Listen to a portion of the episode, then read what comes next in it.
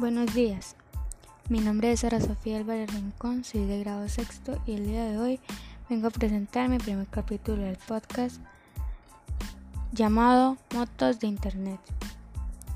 Este artículo, en teoría, forma parte de una serie en la práctica. Lo estoy espaciando demasiado en el tiempo, pero ya iré citando el resto cuando lo vaya publicando. Todo gira en torno a Internet y trata del tipo de páginas por las que habitualmente pasamos. Hace tiempo hemos revisado las webs de los principales fabricantes de motocicletas del mercado, tanto de las marcas japonesas como europeas. Queda hablar de los foros de internet y los blogs, ya que hoy trataremos de ver las ofertas del podcast de temática motera.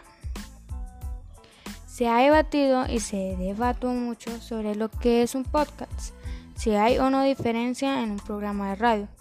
Unas opiniones dicen que el término podcast es el archivo, el archivo de audio en sí, asociado a un FED que nos mantiene actualizados. Por tanto, no hace referencia entre un audio totalmente amateur, hecho por aficionados a la grabación de una gran cadena comercial.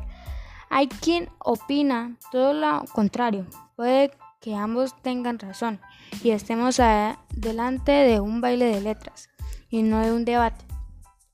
Yo, personalmente, creo que las locuciones de audio que no ocupan llamarlas podcasts o programas de radio, si quieres, se definen claramente por los medios tantos técnicos y humanos con los que se llevan a cabo.